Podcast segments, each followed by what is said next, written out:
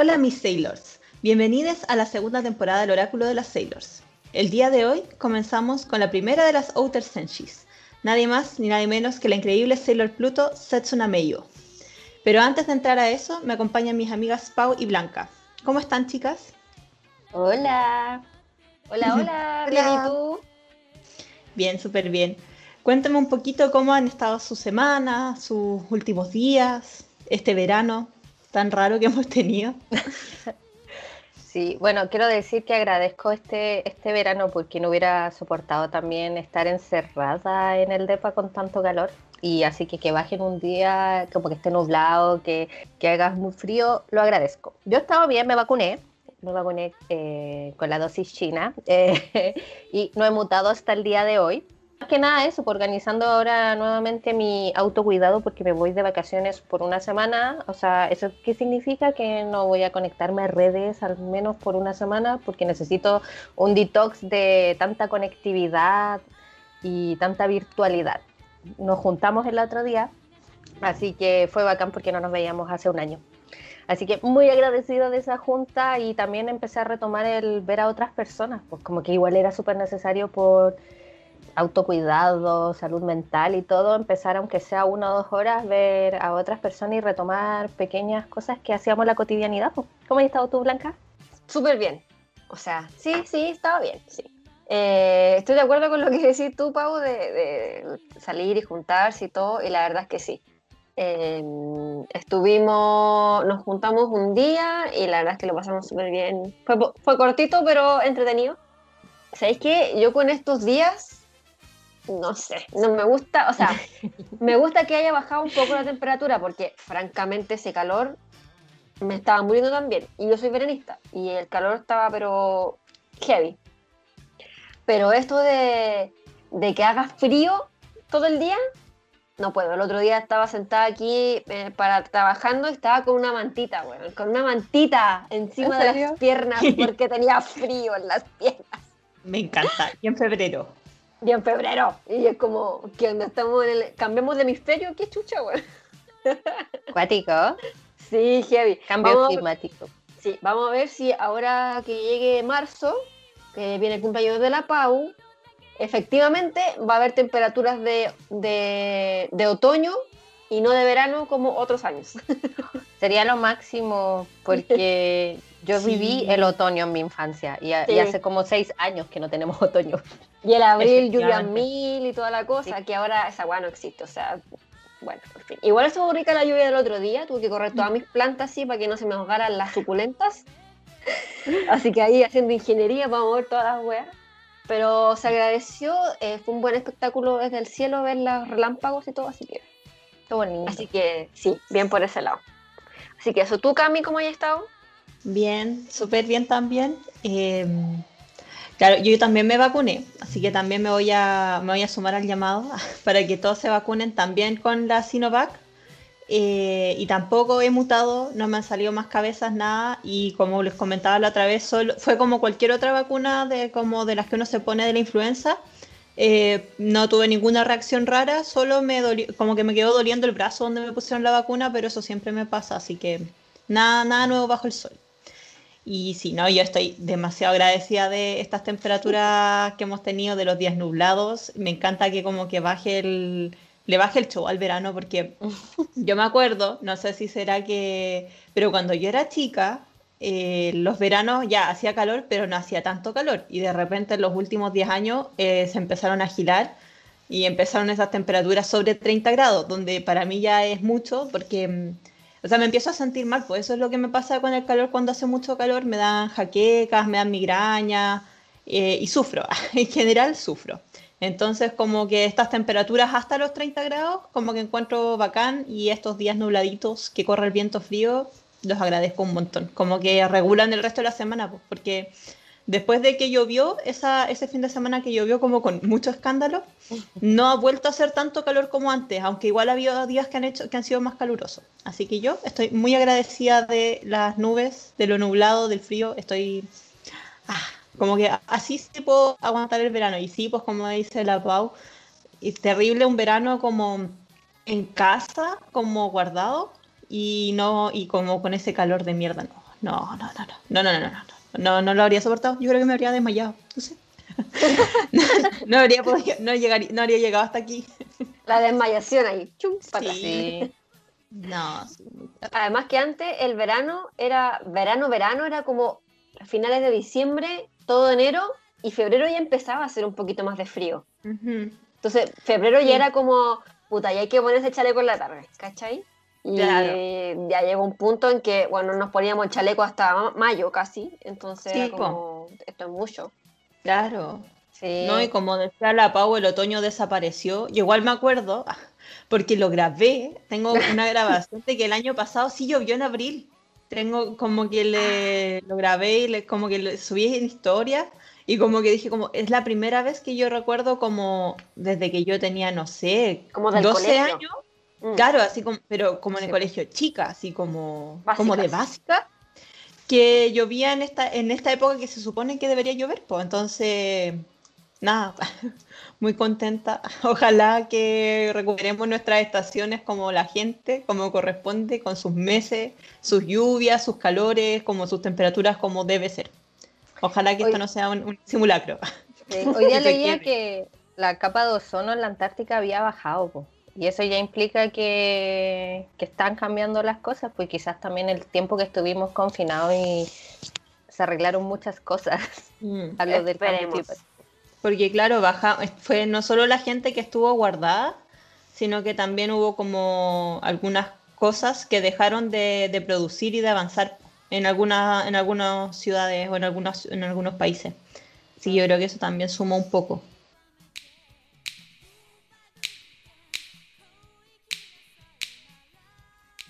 El día de hoy iniciamos una nueva sección itinerante que aparecerá en algunos episodios.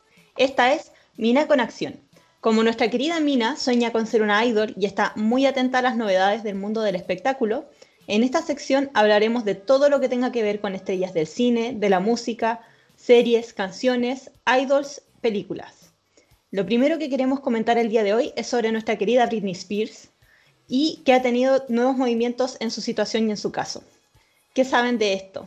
Bueno, como saben algunos, salió el documental de Britney Spears, que creo que es auspiciado por el New York Times, no estoy muy segura, no lo he visto, pero quiero referirme un poco a lo que pasó con Justin Timberlake, que como algunos saben, eh, fue novio de, ella hace muchos años atrás. Y debido a una como una masiva primero que partió, hay que reconocerlo, por la tía Evelyn o tía Maraca, que es eh, una cuenta parodia chilena, eh, que fue a una foto y escribió así como eh, Free Britney, Free Janet. Bueno, aparece el documental y Justin hace unas declaraciones que dice, quiero disculparme específicamente con Britney Spears y con Janet Jackson, con cada una de ellas en particular, porque me preocupo por estas mujeres y las respeto. Sé que fallé, Lamento profundamente los momentos de mi vida en los que mis acciones contribuyeron al problema, en los que dije lo que no debía o no defendí lo que era correcto. Y esto también es debido a que del documental, que esto lo vi como en, partes, eh, hacen como, hablan un poco de Cry Me a River, esta canción que él le dedica a Britney y busca una modelo muy similar a ella y como que la deja súper mal y prácticamente como que la sociedad eh, como que se puso en contra de Britney porque obvio había dejado como al chico perfecto, rubio, de rulitos, el que todas querían como novia y porque técnicamente a e, ella lo había engañado con otra persona. Y él vendió también muy bien esta historia, sacó hasta una canción y ella quedó prácticamente muy mal parada fue a programas de televisión, fue un programa radial donde le preguntaron como, bueno, ¿y te acostaste con Britney prácticamente? Y él así como, bueno, sí, ya me acosté. Así como muy de zorrón y muy, todo esto muy de colegio. Y la única perjudicada aquí fue Britney, él nunca tampoco paró la mano ahí. Y desde ahí partió como toda la ola donde a la Britney se le criticó, porque lo dejó por un bailarín, porque lo engañó, porque él estaba completamente enamorado de ella. Pero yo quiero decir que yo dejé de seguir un poco a Justin Timberlake el año pasado, cuando salieron fotos de él y otra actriz con la que estaba grabando una película. Y en ese, en ese lapsus eh, corría el rumor de que Jessica Biel, que era su que es su esposa, estaba embarazada. Y él hizo una declaración pública también pidiéndole disculpas como a su, a su señora y todo eso, y que era una foto que se salió de contexto, pero como que siento que desde ahí para mí como, como chao, Justin, ¿qué onda? Así como no le compré nada. Y siento que esto también es como una reivindicación a Britney, eh, porque ya sabemos el tema que está pasando con, con, su papá, pero también no olvidemos que socialmente ella fue manipulada y aniquilada eh, por todo el patriarcado, porque todo el patriarcado aquí se puso en contra de ella y validó a un hombre.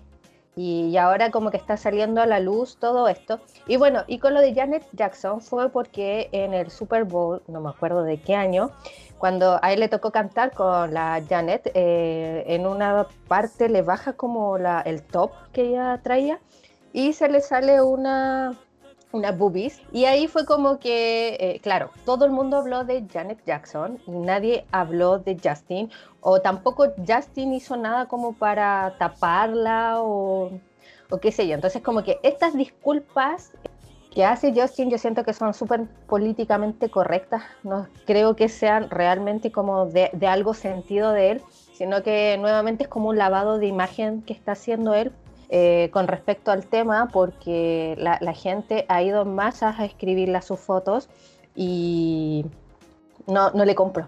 No sé ustedes qué piensan sobre esto.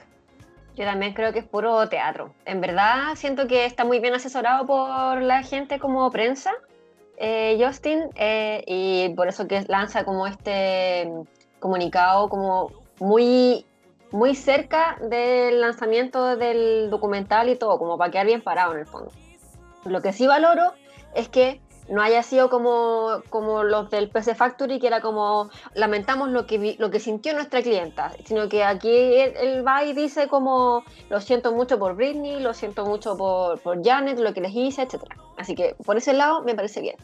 Ahora, encuentro que este weón es tan, como diría, como diría el Cuca Mendoza, ileal, o el Waiki, no sé quién dijo, tan ileal el weón, porque en verdad es como, se supone que Claro, ¿por qué, ¿por qué salta esto del tema con Britney y todo? Porque se supone que ellos tenían como un pacto de castidad y bla, bla, bla, hasta el matrimonio, etcétera, etcétera, que evidentemente siempre le pesa más a la mujer que al hombre, el tema de la castidad. Entonces, claro, el weón al decir que se había acostado con la Britney, esto significaba que la Britney era una zorra, así, real. Y él quedaba así como, pero yo soy un campeón, ¿cachai? Porque me acosté con Britney Spears.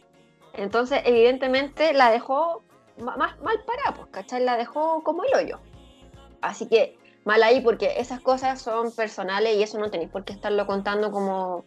¿Cachai? Déjalo la imaginación de la gente. O sea, si la gente quiere creer que se acostaron o no, ya hueá de ellos, pero no puede estar diciéndole en una entrevista de radio cuando eres más conocido que la chucha que si te acostaste con, con Britney Spears, pues, ¿cachai? O sea, no puede ser tan vaca. Esa agua no se hace.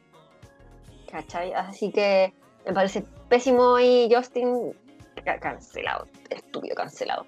Y me alegro mucho que por fin eh, esté avanzando el tema de que, de que ella quede con, eh, que, pueda por fin volver a ser dueña de su vida, porque igual yo creo que había demostrado, al menos en redes sociales, que eh, al parecer le había dejado las medicaciones que le estaban dando, que la hacían estar así como en, en Plutón, eh, y ahora ya estaba como más centrada, así que me alegro mucho, a mí me, alegra mucho por eso.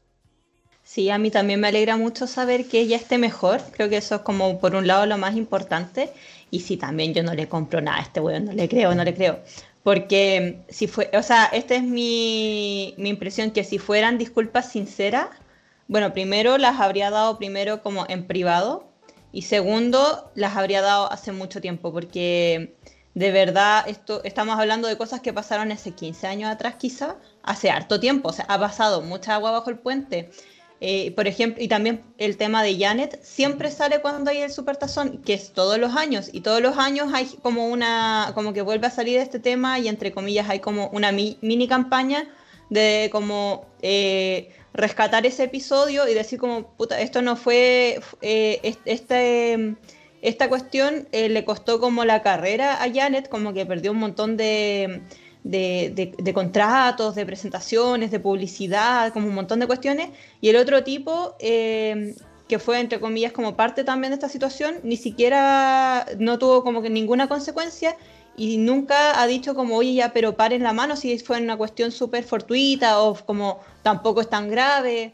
Eh, una cuestión que pasó hace caleta. pues Yo creo que igual lo, lo bacán que podemos ver con esto es cómo ha ido cambiando la sociedad, porque estas cuestiones, como decíamos, son súper son super de hace tiempo, son súper añejas, pero en su minuto nadie se cuestionó como el trato que recibieron ninguna de las dos.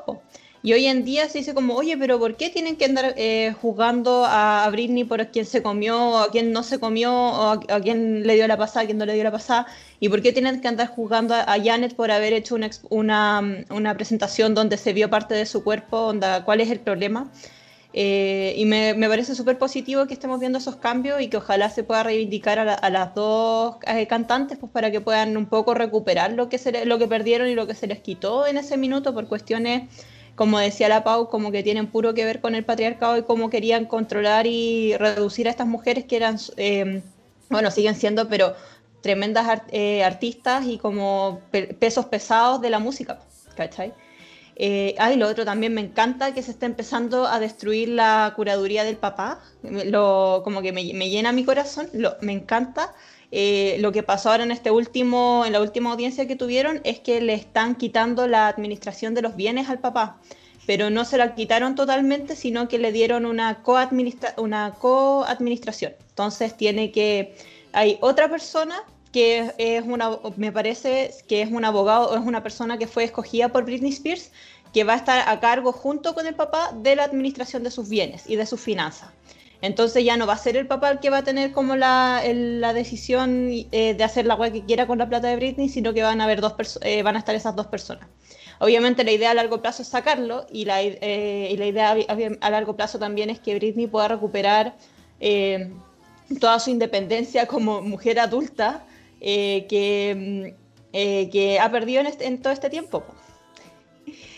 Eh, entonces es súper importante que se estén dando estos pasos porque, claro, lo que siempre se ha destacado, y creo que lo comentamos la otra vez, es que la forma en la cual a ella la dejaron como bajo la tutela de su papá fue por una cuestión súper puntual de una crisis de salud mental que ella vivió hace 14 años atrás y que se supone que era una cuestión súper temporal, pues, al final se ha ido estirando de una forma súper eh, yo diría como cochina, como súper como artificioso, porque es evidente, como decía la Blanca recién, que ella ya no está en esa situación de crisis, que obviamente es súper puntual, pero con medicación, con tratamiento, con acompañamiento, eso se puede ir superando y vivir una vida totalmente normal. Pues. Entonces, me eh, encuentro súper importante que ella eh, esté pudiendo recuperar su, el control de su vida, que es lo que merece, y ojalá que, que funcione y que salga todo bien. La próxima audiencia es en marzo, así que yo estoy ahí atenta, ansiosa. Ojalá poder estar ahí mirando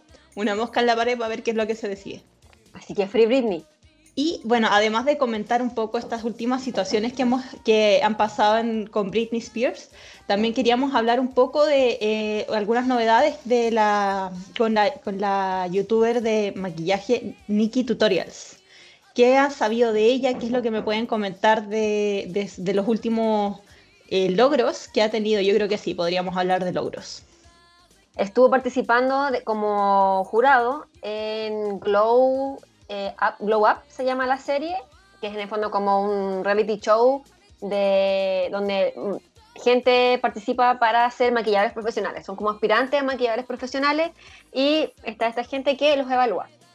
Y Nikki participó en un capítulo, creo que es el, el 8 de la, de la última temporada, como versión British. Eh, y ahora va a participar ella como jurado en la versión de Glow de eh, Países Bajos, de Holanda. Entonces encuentro que me, me parece, yo la aplaudo de pie, así me pongo de pie y la aplaudo porque en verdad encuentro que eh, sin duda estamos viendo como la consolidación de la carrera de esta chica que empezó hace 10 años o más, porque ella tenía 14 años cuando empezó el canal de YouTube. muy joven. Muy, muy joven, muy, muy chica. Entonces, eh, ella empezó así muy piola, haciendo un maquillaje muy sencillo, qué sé yo, y de a poco fue agarrando notoriedad y qué sé yo. Además tiene una técnica impresionante. Entiendo que es autodidacta, lo cual lo hace también más impresionante aún. Y tiene casi 14 millones de seguidores en YouTube. O sea, te vuelve la cabeza ver eh, esos números. en Instagram también. De hecho, eh, tiene una serie original con YouTube que se llama Layers of Me donde cuenta como su vida de cuando perdió a su hermanito y todo eso. Además, ha trabajado en pasarela, em, ha maquillado en su canal, tiene varios eh, eh, videos donde maquilla a estrellas. Por ejemplo, un tiempo que la Drew Barrymore sacó como una línea de maquillaje, que evidentemente acá a Latinoamérica no llegó, a nadie le importamos. Em, y ella fue y contactó en el fondo a la Nikki para que la Nikki la maquillara con sus maquillajes, pues, el fondo, con la, línea que ella había sacado. Hizo lo mismo con Rihanna, creo que eh, también, no sé si maquilló a Rihanna o le mandaron los productos de Rihanna, pero la invitaron como al lanzamiento y conoció como, y ella encuentra que Rihanna es como su reina, entonces casi que se arrodilló.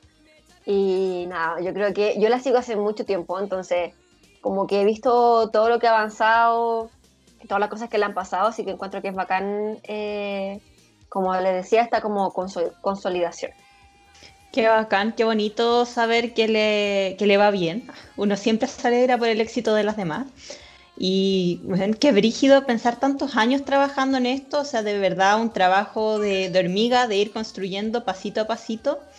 Y bueno, igual si ella lleva como 10 años haciendo estos videos y quizás cuánto tiempo antes había estado como practicando sin grabarse, eh, yo creo que igual da cuenta de que ya es como nivel leyenda, pues independiente de que haya sido autodidacta, si llevas 10 años haciendo algo eh, con un nivel de seriedad como de forma más o menos frecuente, eh, ya es porque llegaste a un nivel muy bacán. Pues, pues tanta, tanta práctica, así que, que bueno, me saco el sombrero y me alegro de que le esté yendo bien.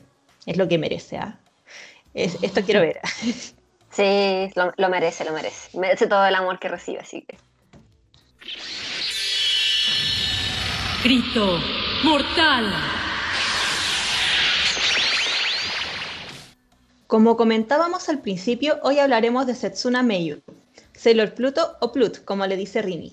Setsuna es la primera de las Outer Senshis en aparecer y como su nombre indica, está asociada al planeta protector Plutón. Setsuna, a diferencia de las otras Sailors, es ya adulta, es la encargada de proteger el tiempo y su continuidad, teniendo la posibilidad de viajar a través de este. Aparece en el anime de los 90 por primera vez en el capítulo 75, si bien aparece como un cameo, como un personaje no reconocido que se comunica con Rini en el capítulo 64. Setsuna es profesora de física, tiene una conducta tranquila y atenta, y es la primera amiga de Rini, aunque en general pareciera ser un poco más solitaria.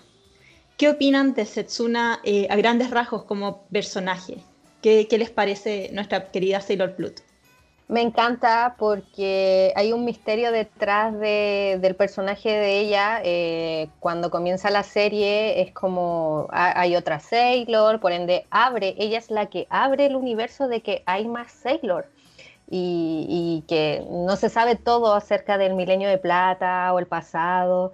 De hecho, ni Luna ni Artemis saben mucho, es como que ellos tienen noción de que alguna vez le hablaron de que existía otra Sailor y es la mayor de todas las Sailors, entonces como que también carga otro tipo de madurez y otro tipo de sabiduría, pero también es la que no tiene contacto con nadie. Y eso es lo que más me llama la atención de la obra de Naoko, porque si bien recordamos que Queen Naoko crea esta obra porque le hubiera gustado tener amigas eh, como la Sailor, porque crea un personaje tan solitario y que no tiene contactos con otras personas y quizás me da a entender que también quizás pudo haber sido la misma vida de Naoko y que ella lo personificó de esta manera, porque si pensamos, eh, eh, la Setsuna es eh, científica, está como en el mundo de las ciencias, al igual que Naoko, que fue su primera carrera. Entonces, pienso que quizás es como un simbolismo de, de la vida de Naoko, que por eso creó este personaje así. Excelente afirmación. Estoy. No lo había pensado de esa forma. De hecho, yo había pensado en que como el poder que tiene ella es tan poderoso, evidentemente, valga la redundancia, eh, es tan poderoso esto de, los viajes en el tiempo y todo eso que en el fondo necesita, siento que, o sea, un gran poder conlleva una gran responsabilidad. en el fondo eso. Entonces, por eso es que necesita mantenerse apartada de, para, no sé, no ser eh, eh, influenciada quizás o algo así. Pero me gustó lo que, lo que tú mencionas, Pau, porque en verdad tiene, mm, tiene harta relación con, con, con Naoko. Y de hecho, también eh, cumple que tiene el pelo muy, muy largo y que creo que también usa zapatos de tacón como los que usa eh, Sailor Mars, que en el fondo es como su, su, representación de la feminidad. Eh, entonces, eh, siento que estos personajes físicamente son bastante parecidos. Se visten parecidos, tienen como un look similar. Entonces, puede ser que, que tenga relación lo que dice la Pau. Me gustó, me gustó eso.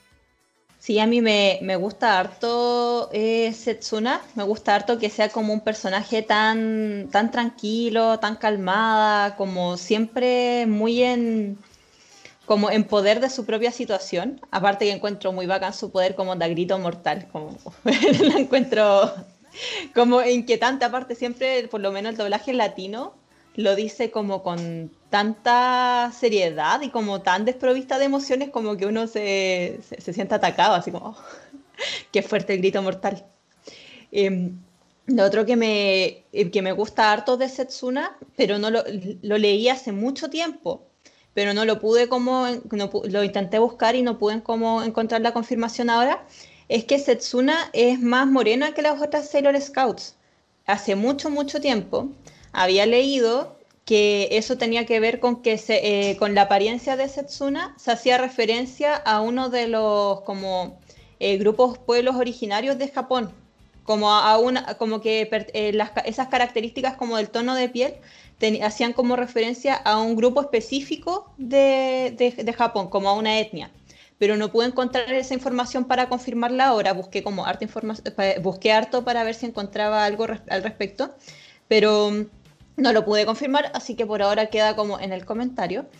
Pero me gusta harto también eso de como ir incluyendo otras eh, estéticas o como otros, otros cuerpos, entre comillas, en, en, en el Majo Shoyo y en Sailor Moon. Eh, porque claro, igual hemos comentado eh, antes con Lita el tema de la altura, que también es un tema muy como tabú en, en Japón.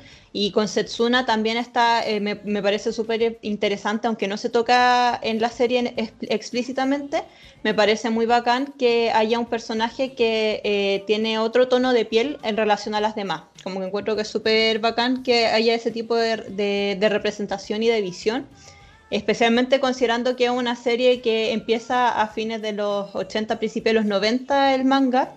Eh, Setsuna es así en el manga también, es, es morena y que Japón siempre ha sido una sociedad súper cerrada y súper hermética, entonces encuentro muy bacán que se den estos visos como a otro tipo de personas en una serie que aparte se convirtió como en, en una, como en la base, no sé, de, como es como fundamental en la cultura popular japonesa y en la cultura popular a nivel mundial casi. Y como último, ah, también lo otro que me gusta harto de Setsuna es precisamente que sea como más, más mayor, y yo creo que eso ya lo vengo a valorar ahora como adulta, que eh, se me hace mucho más fácil ahora como conectarme y empatizar con ella o como sentirme representada por ella en, el, en cómo ella se comporta, porque obvio, cuando nosotras vimos eh, Sailor Moon cuando éramos chicas, éramos quizás mucho más parecidas a las otras, eh, a las, en específico más como las Inner Senshi, como más, más cabras chicas, más desordenadas, más inquietas, con más preguntas, quizás más torpes, no sé, pues como que uno se puede representar con ella. Pero ahora que, ya estamos como un poquito más grandes, em, me gusta harto que esté Setsuna como, eh, como más mujer, aunque igual tampoco es como muy grande, creo que tiene como 20 años, 18, 20 años la primera vez que aparece. Pero eh, igual me gusta que tenga como, como, como esa serie, como no sé si seriedad, pero como esa calma de la, de la adultez, como Mm. de tener su trabajo, de hacer sus cosas, de tener su vida, que eh, como, que me, como que me gusta harto, me, como que me provoca harta calma verla a ella. Me gusta, me gusta Setsuna. Es como la serenidad que te da la madurez al mm. final, Sí, eso es como, eso es como lo, que me gusta de ella, como que siento que eso emana. Mm, el empoderamiento.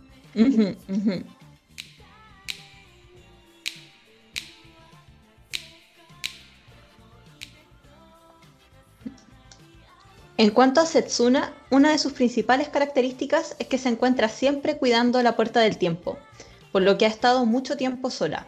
Incluso en una de las escenas se ve como la reina Serenity le encarga esa misión a Sailor Pluto cuando Pluto era una niña. ¿Qué opinan de la forma en la cual se trata a Pluto en comparación con las demás Sailors?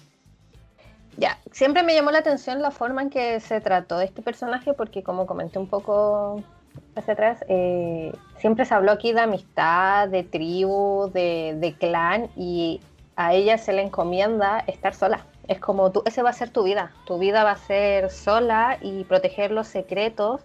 Eh, pienso también que hemos visto en otras series o en anime que las personas que están a cargo de, del tiempo eh, están más solos porque es una carga, conllevan una carga muy grande eh, de no poder interferir en lo que va a pasar sabiendo. Y creo que también puede ser para que no, no tomen como, no se vinculen de otra manera con, con los personajes para querer cambiar el pasado o el futuro. Creo que quizás esa es la forma de la que se ideó de que ella estuviera sola, pero es extraño porque a la vez sí se vincula con, con Rini y, y la manda al pasado la manda al pasado para arreglar todo lo que está pasando en, en Tokio de Cristal. Pero siempre me, me, generó esto de por qué está sola, ¿cachai? O sea, es, sola, no habla con nadie. Eh, la, la, e, ella ve cómo viven las otras Sailors, eh, ya sea del pasado o del futuro. Nadie sabe de su existencia más encima, entonces es, es eso. No, no es como que tenga una, no tiene presencia. Por lo menos estoy hablando de, de, esta temporada de, de, Sailor Moon porque no, no, tiene nombre en un principio. Eh, es como todo un, un, halo de misterio que la rodea y no, no me gusta la forma en que crearon eh, este personaje, pensando en, todo lo que conlleva el speech de, Naoko acerca de los vínculos, la amistad. Sin duda me da, me da mucha pena, la verdad. me da pena que siempre esté sola. Ahora, pensando en la analogía de eh, que cada Sailor corresponde con un planeta, evidentemente, Plutón es el que está más lejos. tiene comillas, tiene sentido que tenga, que sea la más sola o, o con la que haya más distancia, más allá de la edad, sino que siento que hay como, como distancia entre ellas, entre todas las Sailors y Setsuna, al menos ahora.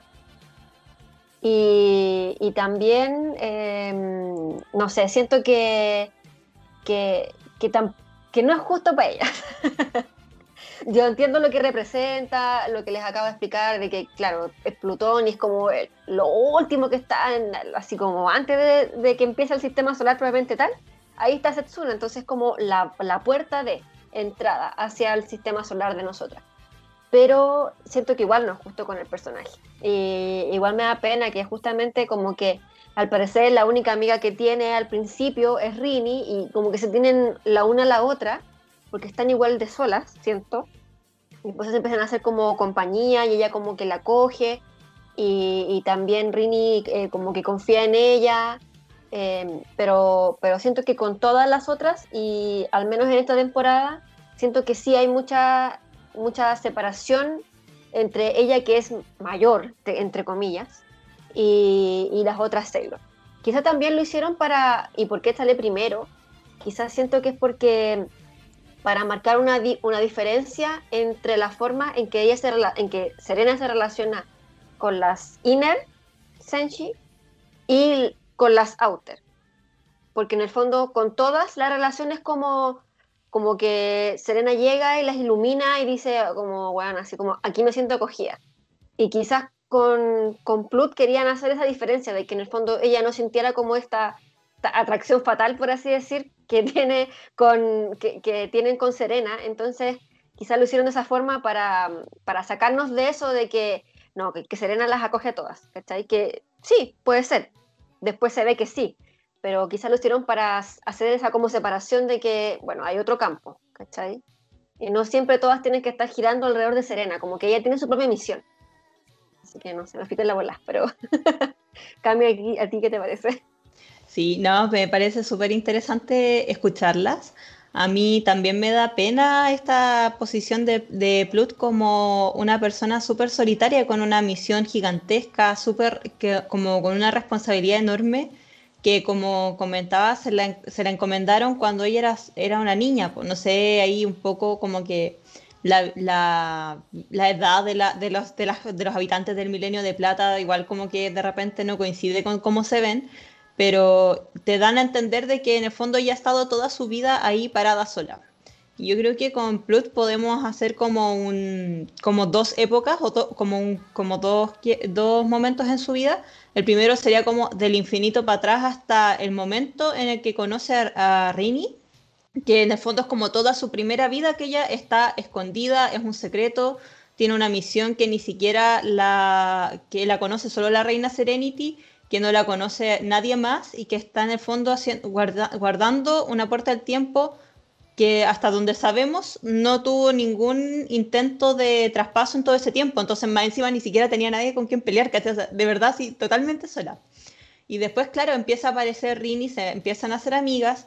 Em, y después como que eh, aparece como este, como un tiempo intermedio, diría yo, como que sería un poco esta temporada, y después eh, yo creo que viene una segunda vida que es cuando eh, Plut, em, entre comillas, como que revive como y tiene una identidad de civil y empieza en el fondo a vivir como en el, en el Tokio del presente con las demás Sailor Scouts, a pesar de que, como decías tú, Blanca, ella está como en su bola haciendo sus cosas, con sus proyectos, pero eh, ahora como que tiene esa posibilidad de vivir con las demás, porque es una posibilidad que nunca había tenido antes. Entonces, como que es, eh, yo creo que esa es como una, un, quiebre que podríamos ver en, su historia de, como de vida, como esos, ese cambio, y me parece súper bien que a la larga como que se, se, le permita a ella como incorporarse en el grupo y en sus, en sus propios términos, porque ella misma eh, se acerca cuando quiere, la buscan cuando quiere, pero no es, no es como, un poco como decías tú Blanca, no es como que estén todo el rato como eh, juntas o que, la, o que las otras Sailors como que absorban su vida, o, sino que igual como que es una relación un poquito más independiente y un poquito más madura. Así que me parece que buena esa reivindicación, pero también me da pena que ella en el fondo haya estado quizás cuánto tiempo absolutamente sola. Y también, como dice la Pau, como que me, me hace ruido que en una obra que es como sobre la amistad eh, se justifique tener a un personaje tanto tiempo solo. Y solo, solo, solo, así. No tenía ni siquiera, no sé, un, un gato, un cuervo, un perro, algo, alguien que la acompañe, nada.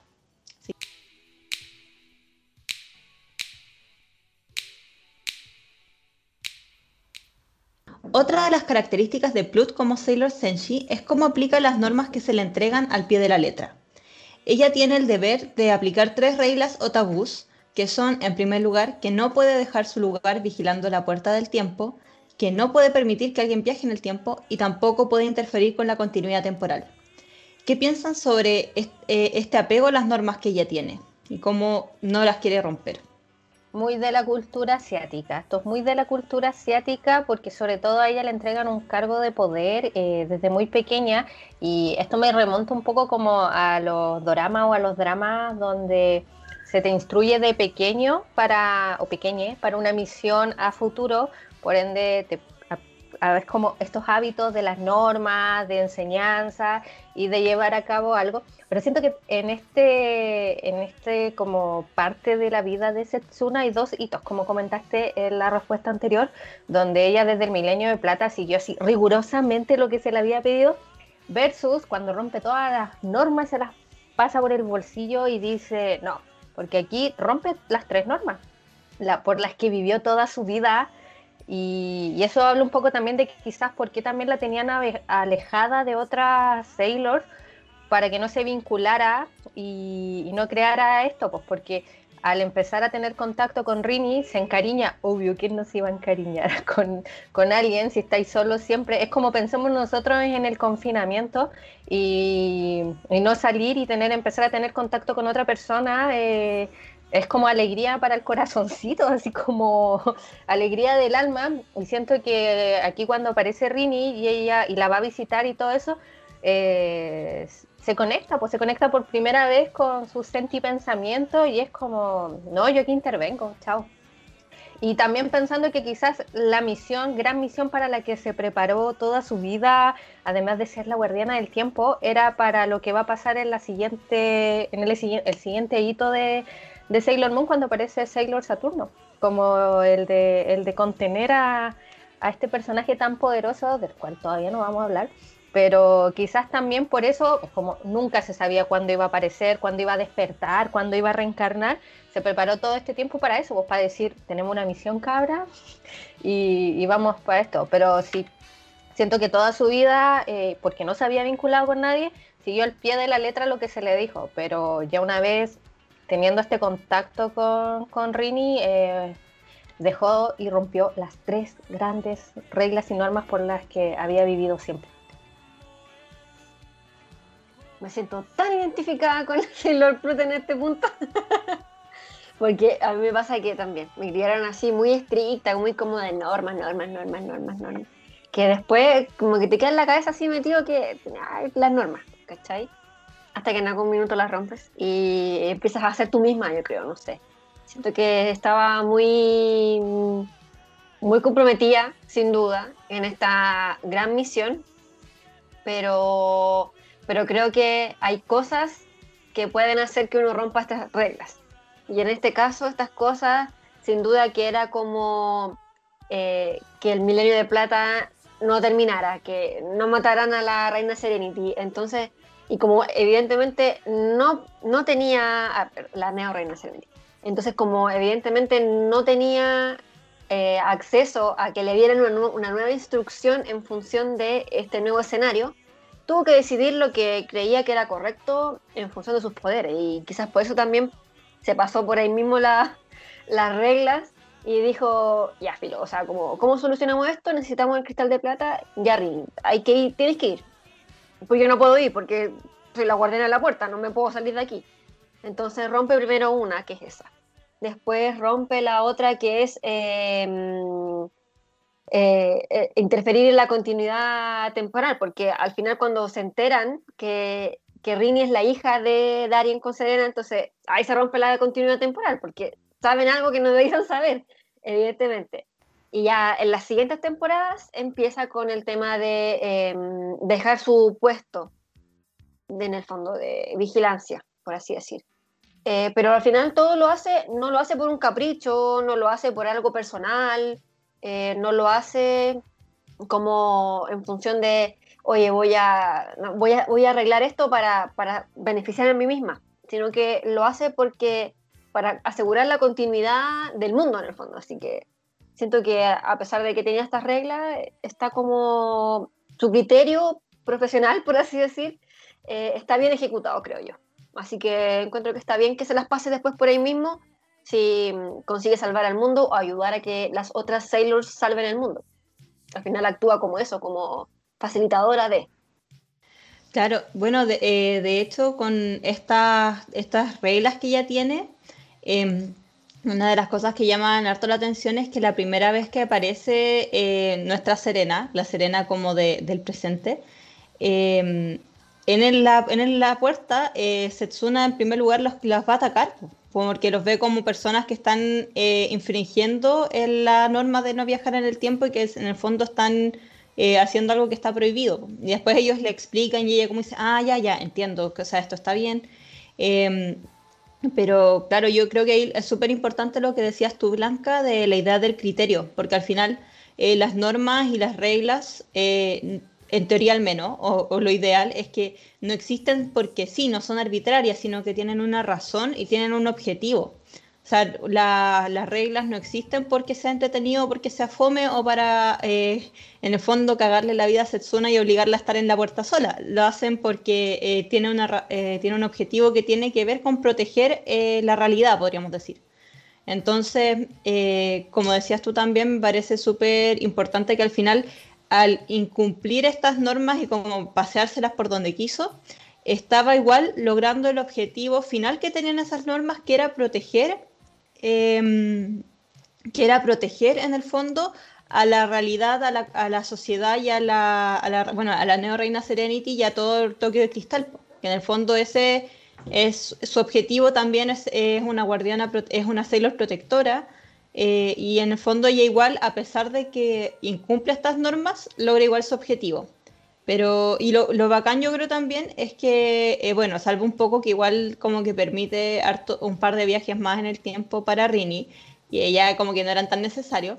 En general, igual ella después mantiene este, o sea, se, también se logra el objetivo como de mantener la continuidad temporal sin que eh, el que ella haya roto esas reglas en primer lugar eh, significara como una flexibilización absoluta de que ya Firo ahora es como a la chuña, que viaje el que quiera, que venga el que quiera, que pase el que, así como, es como Pedro por su casa, sino que igual eh, como súper importante que se instaura este, este, este criterio, como decías tú, que no, no es como que la cuestión se rompe y Firo se rompió y ya da lo mismo, sino que se adecua a una nueva realidad.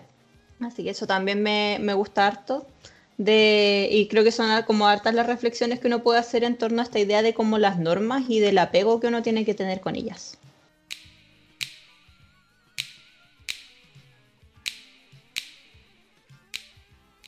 Otra de las cosas que llama la atención de Plut es cómo se da a entender que tiene un enamoramiento de mucho tiempo, de siglos, con Darien o el rey Endymion. ¿Qué les parece esto? ¿Qué opinan? Eh, ¿Creen que Setsuna y Darien podrían ser una buena pareja? ¿Y creen, cuál pareja creen que, sería mejor? ¿Setsuna y Darien o Serena y Darien? Si lo pensamos en el anime de los 90 o en todo eso, eh, Darien es el prototipo de hombre guapo, sí, creo que también fue el crash de anime de, de varias. Eh, más allá de decir quién es mejor, si Serena o Setsuna, no lo sé porque todo esto queda en el imaginario, eh, porque tampoco se vio como capítulos donde eh, Setsuna o Darien tuvieran como un vínculo o mayor interacción o comunicación, entonces como que queda en el imaginario.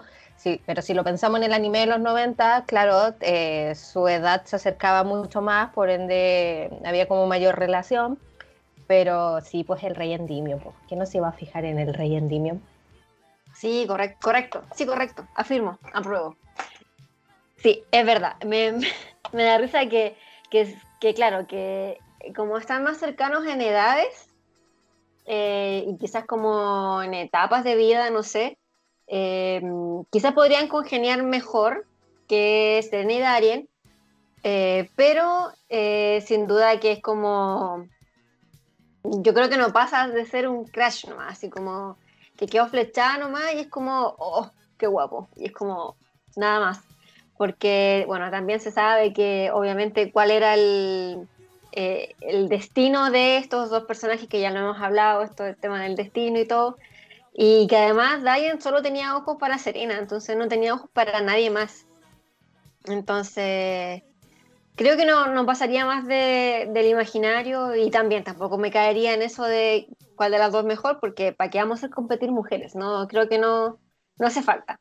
Además que con esta serían tres mujeres que en algún minuto estuvieron flechadas de Darien. Es como, guay. Guay, Darien, guay. Pues así me da como risa eso, porque al final Darien es como el más cotizado de todos. Aparte que no, no es como solo eh, entre las Sailor Scouts, sino que también como las villanas, como la... Mm, como, como que todo el mundo está detrás de este weón y es como ya un tipo simpático, no sé, es guapo, es muy piolita también, pues, porque, eh, porque no es un tío que estudia, hace el aseo en su casa, como que está muy ahí en, en la suya. Y siempre me da risa que siendo un tipo tan piola, eh, como que provoque tanta reacción en cadena.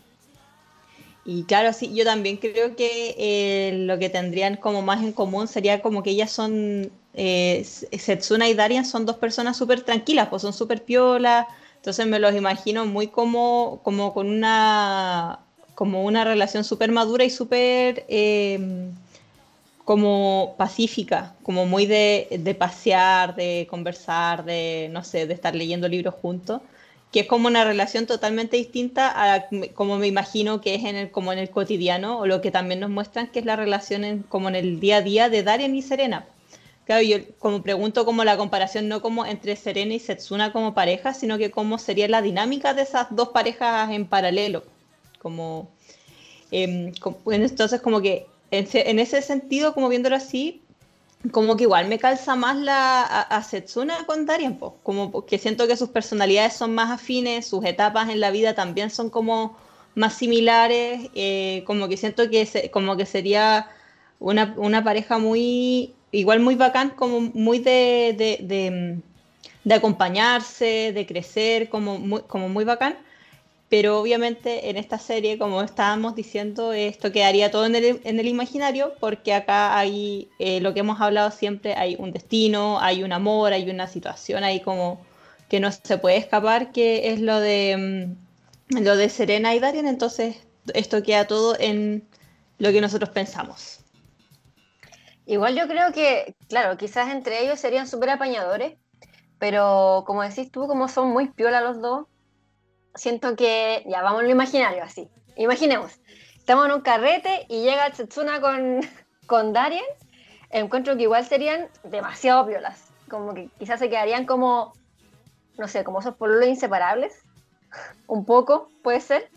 Que quizás se quedan así como dos, dos sentados y casi que conversan entre ellos. No sé si eh, conversarían tanto con el resto de la gente, como que serían más compañía entre ellos que con los otros, no sé, como pienso yo.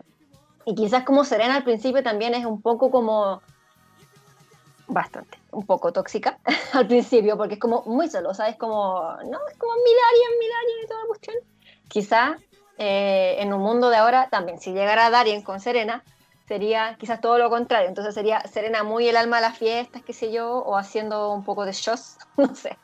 No me lo imaginaba tan así, porque eh, Setsuna es súper independiente y Darien es súper independiente. Ah. Entonces como que me los imagino ellos haciendo sus cosas por separado y como después como, oye, ¿en qué está? ¿Ya salí de la pega o no? ¿Ya salí de la U? Ya juntémonos, vamos a, comer algo, vamos a tomar algo y cada uno con una vida súper independiente donde también...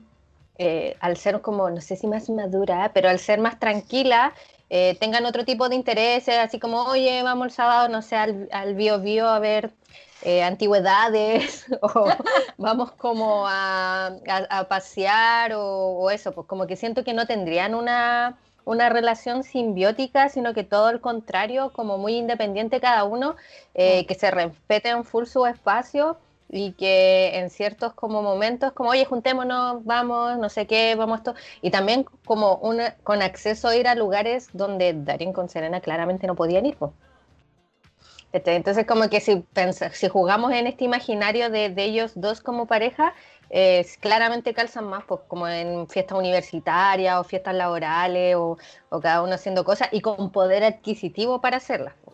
Claro, yo creo que ahí es como que entra en juego de nuevo lo que hemos comentado eh, antes de como la diferencia de etapas de vida que nos muestran entre Serena y Darien, porque al final como que Serena eh, te la muestran súper adolescente, pues así tiene 14, 15 años a lo largo de la serie, no le vaya a pedir más, pues obviamente está súper bien dentro de lo que es su, su, ciclo, su adolescencia, pero Darien como que está en, otra, en otro momento, pues. entonces yo creo que también ahí eso es algo que a uno le hace como como cuestionarse también harto la relación, porque quizás ahora como que hace harto ruido esta diferencia entre la situación de Darien y de Serena, pero quizás cuando tienen, no sé, po, 20 eh, y 24, eh, la diferencia se empieza a, como a achicar, ¿cachai? Como que eh, obviamente Serena va a ir, también va, en la serie va madurando y después de la serie que termina también me imagino que sigue creciendo como persona y hay cosas o actitudes quizás un poco más inmaduras o más infantiles que las va superando, que las va, o que va creciendo. Y también Darien tiene otras cosas que también va, va cambiando, entonces quizás la, la, relación que ellos tienen más como adultos es distinta a la que nos muestran en la serie. Pero sí, yo estoy también como muy de acuerdo con lo que dices, Pau, de que me imagino que sería como una relación como muy de compañeros, como que siento que esa es la, la, la, impresión que me da, que sería como muy compañeros y no tanto este amor romántico, que, que es un poco más lo que nos muestran Serena y Darien, como un amor, como, no sé si simbiótico sería la palabra, pero claro, como mucho más absorbente, mucho más absoluto, más dependiente, eh, donde las personas pierden su individualidad. Entonces, eh, eso yo creo que me gusta más de este escenario imaginario que estamos haciendo de, de una relación entre Setsuna y Darien. Y ya así como última, última pregunta, ¿qué opinan de Plutón, pero ya de Plutón como planeta, como cuerpo celeste?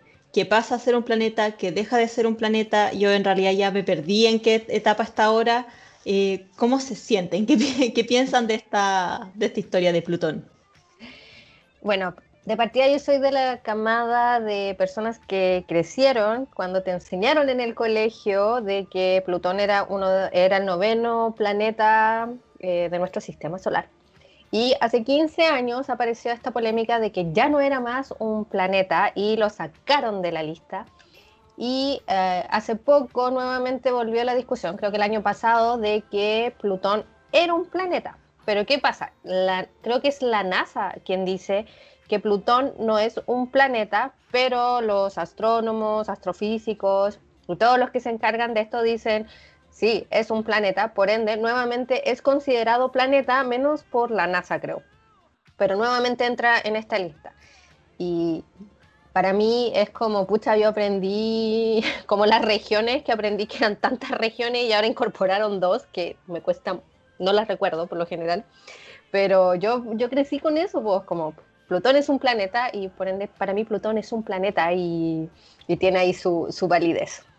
Para mí también. Soy de la misma camada de la Pau que Plutón es un planeta y NASA para tu hueveo.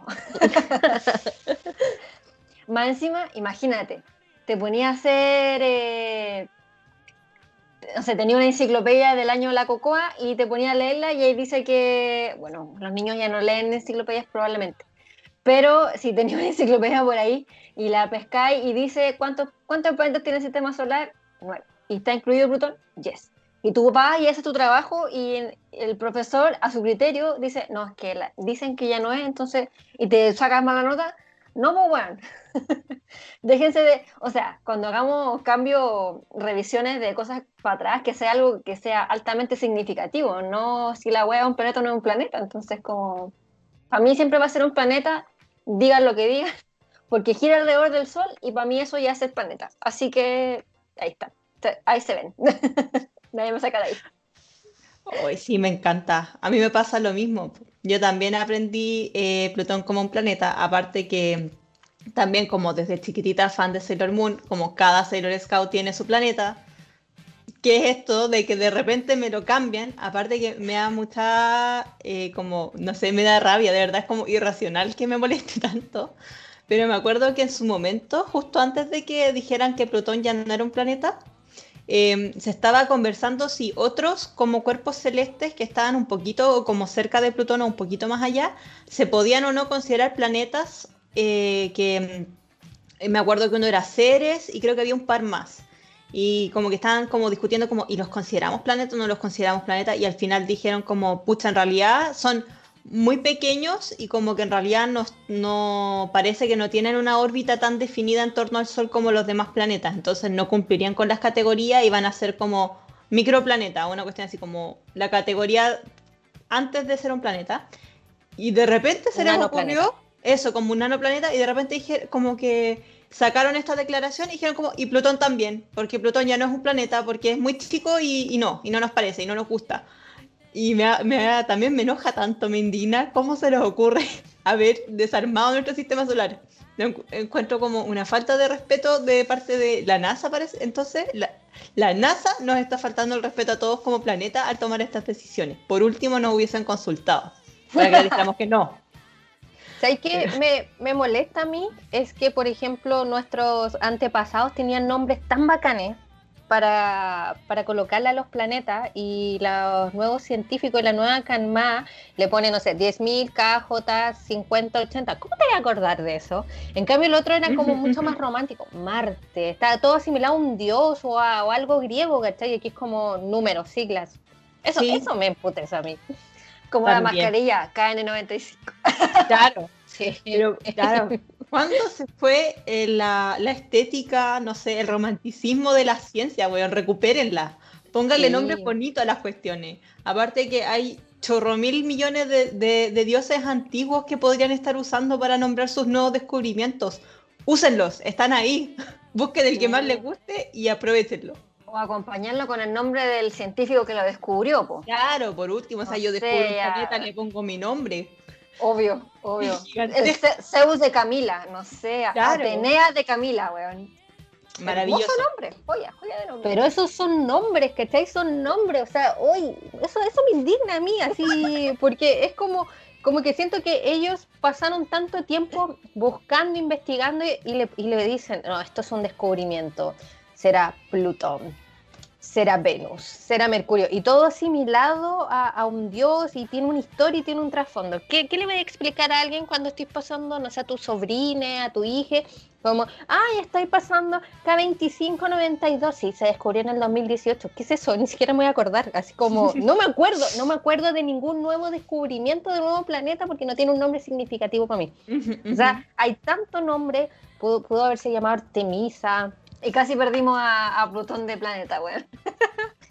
y todo porque es más chico que la Luna, po. Estaba cachando es un nano planeta.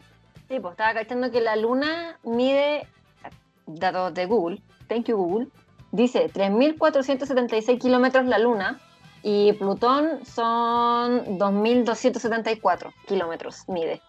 es como, pero ¿y solo por eso? ¿Solo porque es más chiquito? no sean así.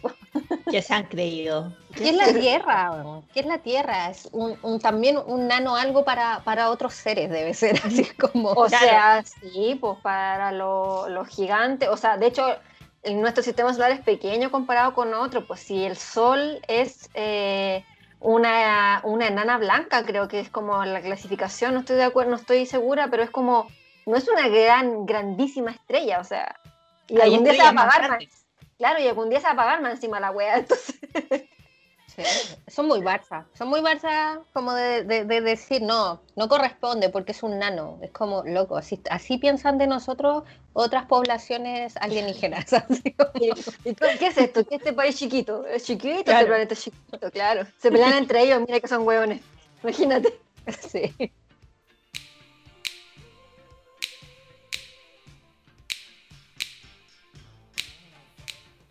Terminamos el día de hoy, como siempre, con nuestros Makoto Datos.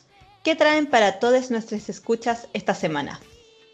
Yo quiero hablarles de Watanabe Street Food. Eh, para quienes han asistido a algún evento de safari colectivo o quienes iban al Metro Plaza de Maipú, podían ver el food truck muy al estilo asiático, revestido de madera muy bello.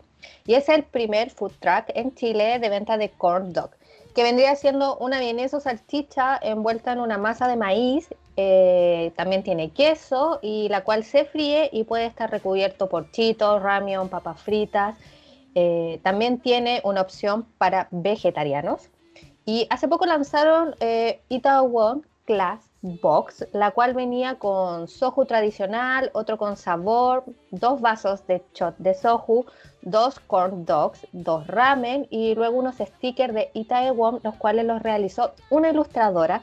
Además, unas postales que tenían un código y te redirigían a Spotify, a la banda sonora del drama y un tazón con la ilustración de la pareja de Itaewon. Ya hace unos días se hizo como un adelanto de la siguiente box, que es del drama True Beauty. Para quienes aún no lo han visto, el drama eh, se dejó de emitir hace poco y va a ser mi macoto dato del el próximo capítulo. Bueno, chicas, yo he pedido eh, corn dog eh, tres, cuatro veces ya creo, y los amo. Y pido la opción vegetariana, la sufre porque no está la opción vegana, pero son muy ricos, son muy ricos, así que si por ejemplo están pensando en, en alguna junta o que vaya gente, pueden pedir la box, eh, o corn dog eh, y tienen varios de varios tipos. Pues yo mm, me acuerdo que cuando trabajaba en Maipú salía, como está en Plaza Maipú y justo yo tenía que tomar metro, después de la pega eh, me compraba uno, eh, pero que venían recubiertos con papas fritas. que eran cuadraditas. los recomiendo 100%, son muy ricos. Es parte de, esta otra línea de comida asiática que no es muy conocida, pero vale la pena, es muy rica y pueden seguirlos en su Instagram que es arroba eh, Watanabe Street Food. Oye, qué bacán. Este, me metí, de hecho, al tiro a mirar lo, lo, que comentaste y... Oh, está muy bacán. Me gustó mucho. De hecho, se ven bien, se ven bien buenos. Y, y, justo vi ese de... Son muy estaba, estaba pensando, ¿qué son esas cosas cuadradas? Y cuando dijiste, no, son papitas, y yo, ¡ah, son papitas! ¡Ah, qué buena! Tienen, tienen buena pinta, buena pinta. Igual, yo lo siento, lo siento por Cami, pero que no hayan con queso vegano, pero pucha, es que el queso vegano es tan malo por la chucha. Yo creo que si me hiciera, si me hiciera vegana no, no comería pizza nunca más, porque en verdad he probado pizzas veganas con queso vegano y I'm sorry, pero encuentro muy malo no puedo, no puedo con el queso vegano, así que evito, en verdad igual no como queso mucho porque me hace mal, pero, pero lo evito, güey. Bueno, mi eh, Makoto Dato es eh, un salón de belleza. ¿Por qué? Porque 14 de febrero, amor propio y yo me voy a dar amorcito una vez al mes, me voy a hacer las uñitas y a veces las pestañas también con la Laura. Em, el salón de belleza es el de Camila Becker, eh, que está eh, a pasos del metro Los Leones y su Instagram es cbelarga.salón cruelty free. ¿Cuál es la gracia del salón? Como su nombre dice, usan productos cruelty free y ellas intentan todo lo posible en promover evidentemente el, vegetarianismo y también la vida cruelty free. Para los que no saben qué es ser eh, libre de crueldad animal, en el fondo es eh, una certificación que se otorga a productos de cosmética, por ejemplo, eh, que están certificados de que no fueron testeados en animales. Este testeo no es simplemente probar el cosmético ya listo en el animal y ver que no lo irrite, sino que se hacen pruebas muy, muy crueles que prefiero no detallar, por si acaso están comiendo algo, porque en verdad es muy terrible. Y hacen sufrir mucho los animales y muchos mueren por este shock en el fondo del daño que les hacen los, em, los, test, los test que les hacen. Entonces eh, está todo mm, este movimiento en el fondo que viene de la mano con el veganismo y todo, y el vegetarianismo de eh, migrar hacia eh, algo que sea más cruelty free, que dañe lo menos posible a los animales, y entre eso está este salón. Y Camila hace las uñas, ah, ella es manicurista, hace tres o cuatro años más o menos, y utiliza solo productos que son certificados de la marca Cucio, o Cuccio, no sé cómo se dice bien, me, se van a perdonar. Y además ella en el salón trabaja con otra chica, que es la Ale, la Rayun Nails, y ella también eh, trabaja con los mismos, los mismos productos, la misma calidad y todo. Y también está eh, la Laura, que hace las pestañas, y Michelle, que también hace pestañas, y próximamente entiendo que alerta, eh, podría llegar a hacer cosas con el cabello porque ella es esteticista, así que también podría llegar a hacer cosas con el cabello. Y también eh, está Susana, que ella hace pies. Así que en el fondo, si uno se agenda como para varias sesiones durante el día, porque cada, mm, eh, profesional tiene su propia agenda, entonces tú vas al perfil de cada una de ellas y agendas lo que te quieres hacer en el horario puedes ir y estar toda la tarde. Yo he estado toda la mañana, por ejemplo, o toda la tarde, entonces, y además es tan grato el ambiente que uno se siente súper acogida y todo, así que te podría hacer pie, uña y, uñas de los pies, uñas de las manos y pestañas, todo en, el mismo salón, el mismo día, sin tener que andar corriendo para todos lados y todo, así que esa es mi recomendación. El Instagram de Camila, sí, eh, es eh, arroba Camila Becar Becar con B larga. Ese es el de ella de las uñas. Eh, y creo que ahora tiene agenda cerrada para nuevas clientas, pero igual pueden estar atentos o ir a seguir el del salón, porque ahí está el de la Ale que hace las, eh, la, otra niña que hace las uñas, que es la Ale, que ella tiene más horas disponibles para, para gente que no son clientas frecuentes por si quieren ir a ver el servicio. Yo me hago las uñas con la Ale, que, y su Instagram es rayun.nails. Ella es mi manicurista y amo todo lo que, porque ella también hace todo lo que es ilustración. Entonces, ella puede hacerte uñas desde anime o ilustraciones de cuadros, lo que sea. Así que también la recomiendo 100% rayun.nails. Y también es culti free. Sí, además el otro día vi un diseño tan precioso de uñas que eran unos peces koi. Sí. Y tan y muy como, como si fueran acuarela, pero en tus uñas. Y lo encontré, pero brutalmente hermoso. Encuentro que las chicas en verdad, en general, trabajan súper bien. El salón está precioso. Se cambiaron hace poco de oficina porque antes estaban en otra. Entonces no tenían tanto espacio y ahora tienen los espacios un poco más separados para cada una. Entonces está súper bacán. De hecho, el otro día fui un sábado y había mucha gente, o sea, había harta gente adentro, lo cual es bacán porque muchos negocios murieron, negocios de este tipo, murieron durante la pandemia porque los arriendos son muy caros, no tenías espaldas financieras como para mantenerlos, si no tenéis clientes, por ejemplo. Y por suerte la Cami es bien organizada y todo, así que se pudo como sustentar en, eso, en ese tiempo y, y ahora está sagrando. Entonces encuentro que que nada, igual es como de patúa, pero me siento súper orgullosa en verdad de, haberla visto, que yo me iba a atender a su casa hace dos, tres años, eh, dos años creo que me llevo con ella. Eh, yo le iba a ver a su casa, entonces, y ahora verla que tiene un salón, que en el fondo está trabajando con más gente, encuentro que es la sopa, que es muy bacán. Así que esa es mi recomendación. Sí. Oye, me metí a ver el trabajo ahora y me encanta. Lo encuentro demasiado bonito y demasiado, demasiado detallista. Maravilloso. Así que ahí voy a, tenerlas ahí, en la mirada. Eh, ah, y también eh, cuando todo esto se acabe, en algún momento del futuro, ojalá cercano, vamos a ir a comer pizzas veganas, pero de las que venden acá cerca de mi casa, que son muy buenas, para, para quitarles el, el trauma. El, el estigma. para quitarles el estigma. ya. Em, bueno, mi dato Makoto para esta semana es la película Margarita with a Straw, eh, que es del año 2014. Es una película que está en Netflix y trata sobre una mujer india que tiene parálisis cerebral y se va a estudiar un semestre a Nueva York.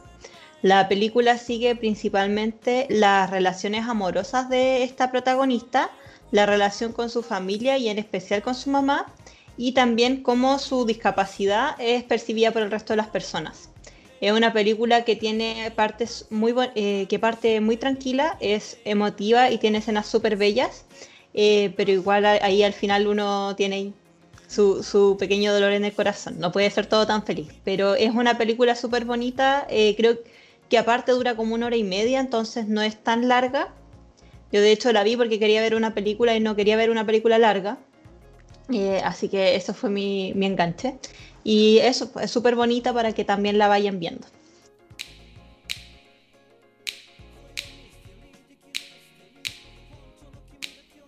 Bueno, Sailors, muchas gracias por escucharnos el día de hoy con este quinto capítulo de la segunda temporada. Como siempre, les dejamos invitados a seguir nuestro Instagram, arroba oráculo de las Sailors. ¿Qué opinan del capítulo de hoy y de Sailor Plut? ¿Tienen alguna opinión respecto a Plutón como planeta? Cuídense mucho, lávense las manos y revisen en el calendario de vacunación cuándo les va a tocar vacunarse, para que estén ahí preparados. Chao a todos, que tengan una linda semana. Yo paso a despedirme y agradecer y nuevamente comprometernos con el podcast, pero también quiero hablar un poco sobre la vacuna y a quienes se vacunen, porfa, no le hagan juicio de valor. Yo creo que esta es una decisión súper personal. Eh, yo al menos me vacuné y espero que la gente que no se vacuna, no pueden a las personas que se vacunen, por favor. Además, eh, recordar que seguimos en pandemia mundial. Así que eso, chiques, eh, un abrazo grande a todos y nos estamos viendo en otro capítulo.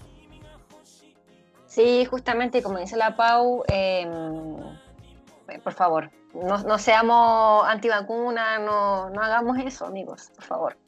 Eh, vacunarse nunca va a ser malo para que lo sepan.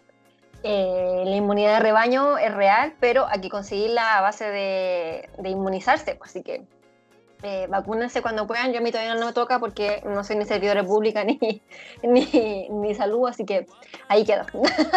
Algún día me tocará como en el 2022, yo cacho, pero, pero vamos, vamos, lento pero seguro. Eh, así que eso, si es que van a salir, aunque estén vacunados, por favor, mantengan igual la distancia, eh, salúdense con el codo, mascarilla siempre, el gel y toda la cosa, lavarse las manos, donde pillen agua y jabón, lávense las manos, así que así también evitamos contagiar a otros. Si, si vivimos con alguien de riesgo, evitemos evidentemente salir y todo. Y cuídense mucho. Si es que van a salir de vacaciones, aunque a un par de días del verano, eh, si van a salir de vacaciones, también cuídense, mantengan distancia y bueno, aunque hayan un poco de más de libertades, el bicho sigue existiendo, así que hay que cuidarse. Así que eso, cuídense, un besito. Chao, chao. Chao. Chao. Chao.